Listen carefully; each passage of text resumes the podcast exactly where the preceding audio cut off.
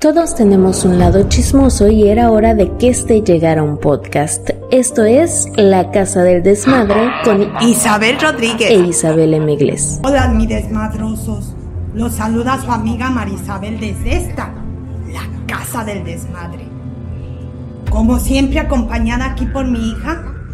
Hola, amigos, soy Isabel M. Ya bienvenidos con Drácula aquí.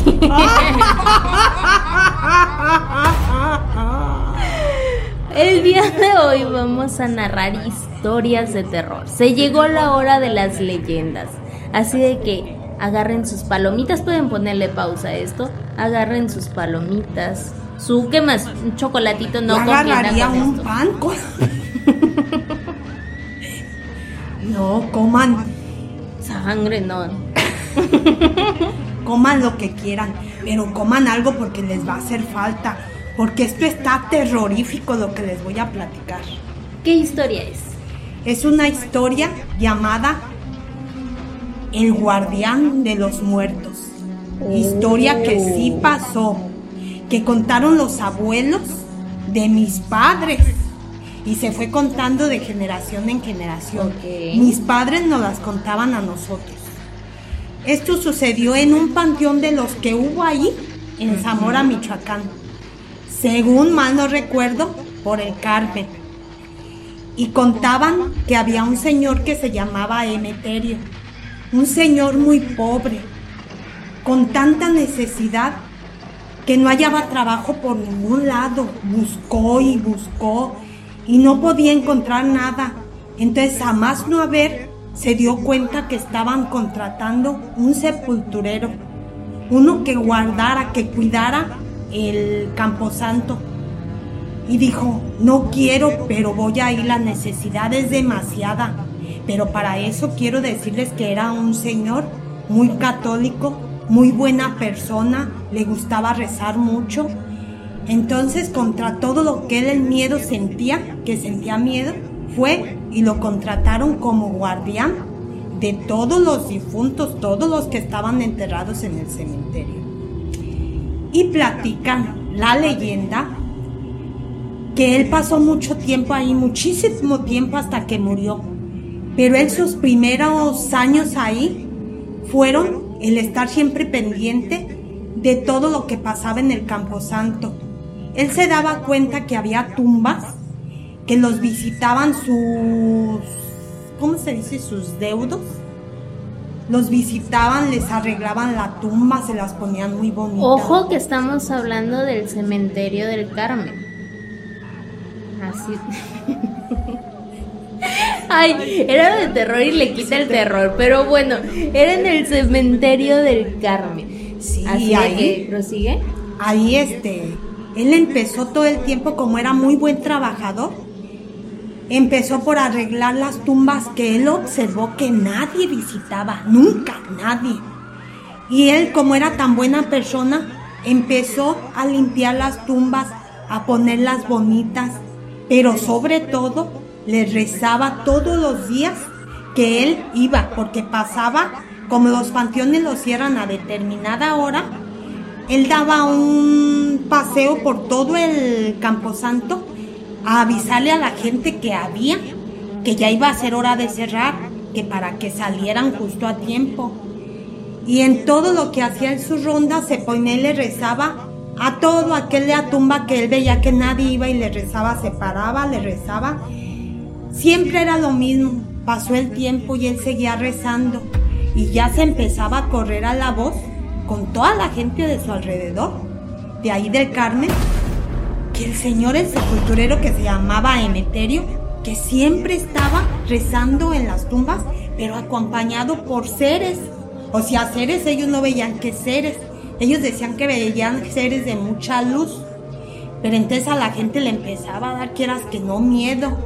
Y así pasó el tiempo, él seguía rezando a cada tumba, tumba por tumba. Suscríbete. No era uno en no, No, el rezo yo, no, no, no. Pasaba por esta tumba, veía que no se la arreglaba y rezaba.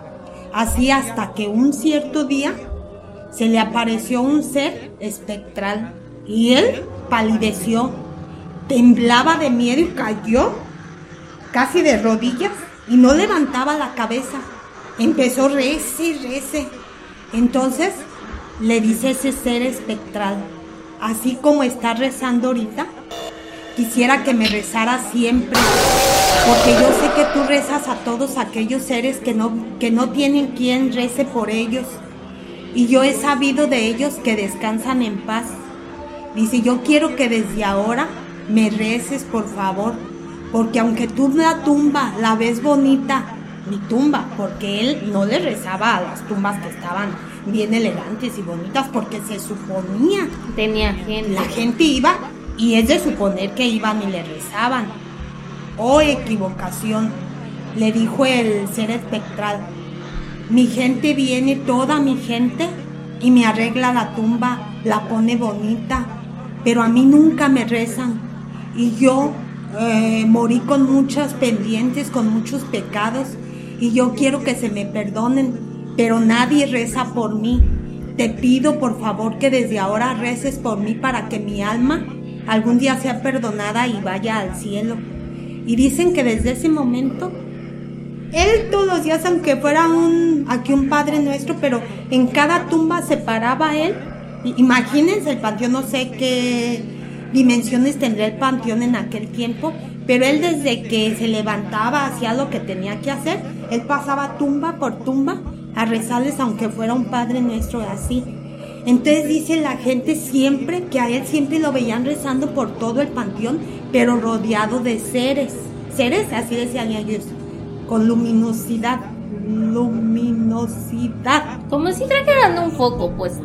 Como si trajeran así como las velitas ahorita que como que se alumbraban mucho y se les hacía raro porque a veces eran las seis en el tiempo que ya las seis está oscuro y veían aquello muy alusado y se les hacía raro porque para aquellos tiempos los panteones no estaban alusadísimos ni habría luz, ¿cómo se llama? Mercurial. O sea, Ay, explícanos porque nada más la de la letra. luz, que no había luz pues en, en, los postes, sino se alusaban con una velita, con un, un leño, un palo, como tú le quieras nombrar, nombrar un ocote. Entonces dice que desde ese momento, o sea, toda la gente empezó, decía más que, o sea, de cuenta se le juntó el que hacer al Señor, porque le rezaba a todos. Entonces, lógico, cuando ya al que le rezó, ya descansaba en paz e iba, pero pues seguían otros a los que no les rezaban. Y entonces empezó a correr la voz porque el Señor, el sepulturero, el guardián de los muertos, le platicaba a su esposa y a sus hijos ellos a su vez, pues tú te imaginas, le platicaban a sus amigos, a sus comadres, la señora, y pues empezó a correr la voz que entonces eh, don Emeterio, los seres que andaban con él no eran de este mundo, pero no hacían daño, siempre lo andaban siguiendo. Y la gente quiso también ellos eh, ayudar un poquito en eso que hacía don Emeterio. ¿Qué hicieron ellos? Se pusieron a rezar todos los días un rosario por las ánimas del purgatorio para que salieran más pronto y se fueran al cielo, porque la gente empezó a decir que cómo era justo que don Emeterio cargara con esa, con tanta, tanta carga. Y dicen que así pasó el tiempo, mucho tiempo que don Emeterio siguió haciendo lo mismo, lo mismo, hasta que ya llegó, que estaba muy viejito y ya no podía, y murió. Ya después dicen que los que contrataron para el cementerio ni se veían luces, me imagino que a los señores no eran, como se llama? Espirituales, ni rezaban, ni nada.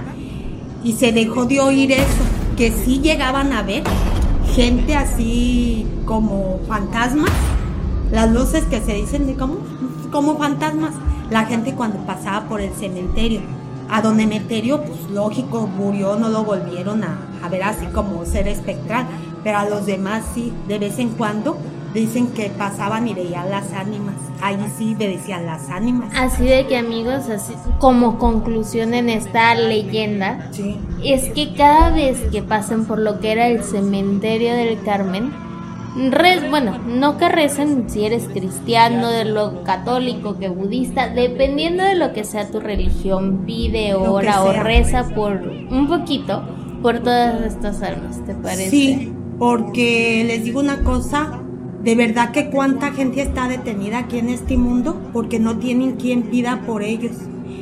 Aunque puede uno decir así como decía en el relato, eh, pido por las ánimas, sí, pero pide especialmente en un papelito por la que tú sepas su nombre. Quien tenga varillas de radiestesia puede ir al Sedeco y preguntar si hay almas ahí perdidas y van a comprobar lo que estamos diciendo. Pero por el momento... Y sí existió, ¿eh? porque esto fue contado de generación en generación y nosotros fue, no puedo decir que fui la última generación porque ya te lo estoy platicando a ti lo que platicaban mis padres de, del cementerio. Yo creo por eso a mí me da tanto miedo. La ciudad de Zamora, me encanta, la disfruto cuando voy, pero me da miedo. O sea, las casas me dan miedo, no sé por qué. Bueno, aprovechamos esto para mandar saludos a Brenda B, así ah. aparece su canal, que nos mandó un mensaje que dice que sí, que sigamos leyendo ah, o contando estas leyendas y que iba a ir a la catedral a tomar fotos a ver si a ella le pasaba algo similar. Así que saludos Brenda, gracias por sintonizarnos y recuerden, vayan a donde está el Sedeco, a donde era el cementerio y vayan a hacer una prueba, oren o hagan una petición para que estén mejor todas estas almas. Y esto ha sido todo por el día de hoy. Y un saludo a todos los que nos han mandado saludos. Así de que nos vemos en la siguiente. Y recuerden que cuando la fuerza mengua, queda la lengua.